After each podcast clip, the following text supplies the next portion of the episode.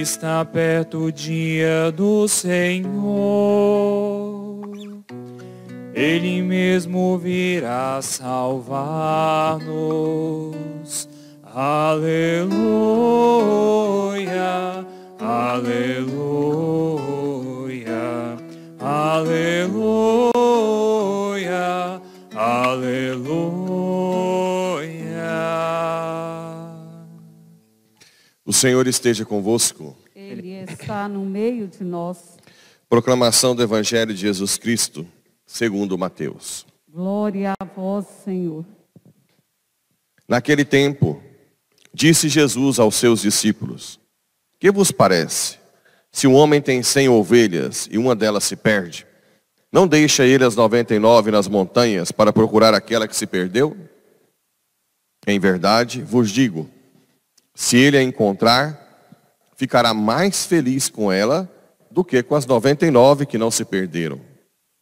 Do mesmo modo, o Pai que está nos céus não deseja que se perca nenhum desses pequeninos. Palavra da salvação. Glória a vós, Senhor.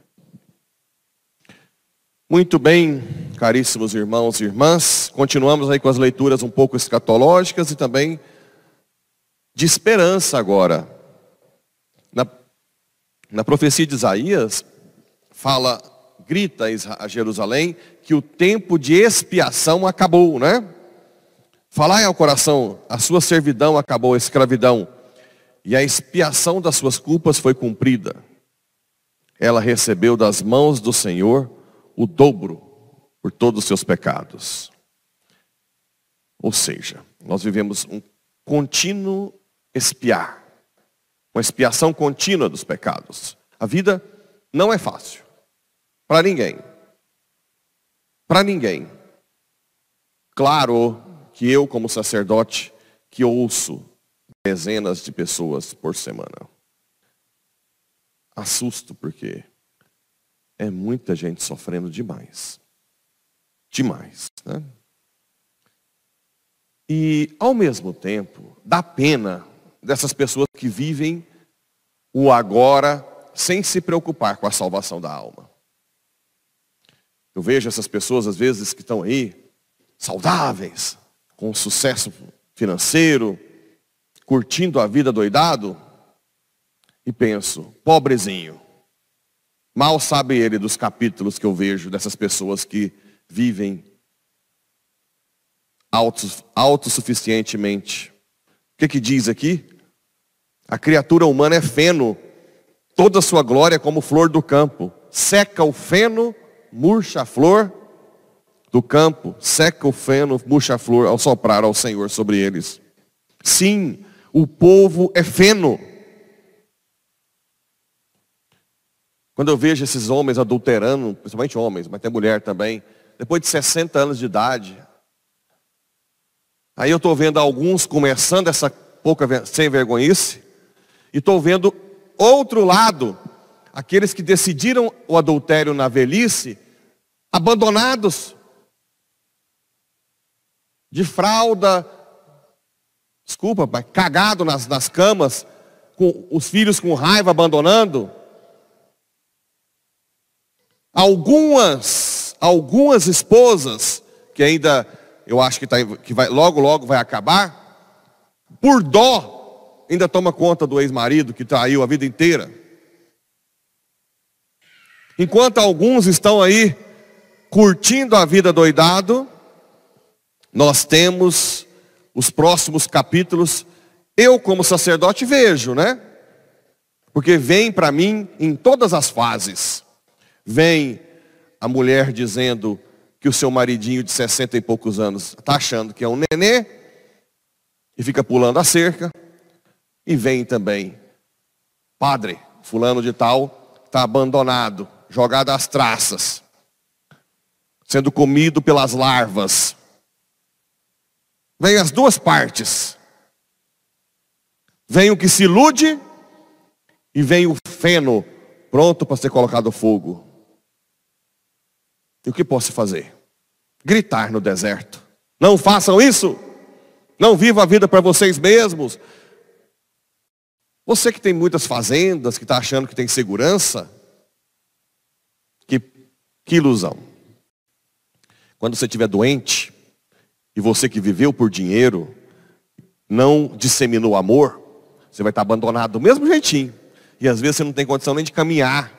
E as pessoas que aprenderam com você que se deve ganhar dinheiro, aprende junto que cuidar de doente não dá dinheiro. Você vai ser abandonado às traças, com milhares de cabeças de gado, numa cama, sem ninguém querer cuidar de você. Não se iludam. Essa vida passa muito rápido. E para quem busca somente a si mesmo, logo, logo chega a sua hora. Eu já repeti várias vezes aqui. Até hoje isso, isso me rumina. Um pai que dividiu a herança em vida e os filhos ficaram com, com não querendo gastar para colocar lá uso e fruto do pai. Uma filha que mora fora do Brasil ficou com a sede que o pai morou a vida inteira, que inclusive cuidou da bendita. Depois de dois anos, a filha entra com a ação judicial e expulsa o pai da casa. Hoje ele está com depressão numa, numa, cidade aqui perto. E aqui perto, não é tão longe não. E, a, e, não. e não se assustem, a casa está fechada. Estou dizendo um dos, dos milhares de exemplos de quem não busca Deus. Ah, padre, mas quem busca Deus sofre. Sofre. Mas se você busca Deus, o seu olhar, o seu toque, a sua fala, reflete o amor de Deus. E aí no final da sua vida, por mais que soframos também, você vai encontrar pessoas que vão cuidar de você, porque o Espírito Santo toca. Já a pessoa que foi egoísta a vida inteira, um carrasco, infelizmente não, não não disseminou amor, disseminou ódio e avareza. O ódio, ninguém cuida de ninguém com ódio. E a avareza, ninguém perde tempo com doente. Né? Tem pais também milionários nos asilos. Claro, se o filho aprendeu a vida inteira que tem que ganhar dinheiro, o que, que dá dinheiro um pai doente uma mãe doente? Nada. Descarta. Isso é muito comum. Repito. Sim, o povo é feno. Seca o feno, murcha a flor. Mas a palavra de nosso Deus fica para sempre. Essa que fica. É o que você fez por, por amor a Deus. É o que você fez sem ser por dinheiro. É a caridade que você fez. Isso fica para sempre. Para sempre. O resto vira feno. Talvez vocês sabem qual é o destino do feno. Né? O fogo. Pensa. O mais doloroso não é ficar cagado, abandonado na cama. É depois ainda ganhar o inferno. É muita coisa a se pagar quando se dá as costas para Deus. Mas Continuamos gritando no deserto. Olha o que Jesus disse no Evangelho. Quando um pastor perde uma ovelha, deixa as 99 e vai atrás dela e fica mais feliz com a conversão dela, não é? Nós temos a sorte de que o nosso pastor, o Senhor do universo, ama a gente, apesar da nossa miséria, apesar de nós não prestarmos. Aproveitem enquanto podem degustar desse amor. Porque na hora da morte, já era. Fica o que você decidiu. infelizmente, bens, sexo, prazer, na hora da morte, só vão pesar na sua alma. O que vai deixar mais leve é o amor a Deus, a caridade. Isso sim fica para sempre. Convertam-se enquanto é tempo antes que seja tarde demais.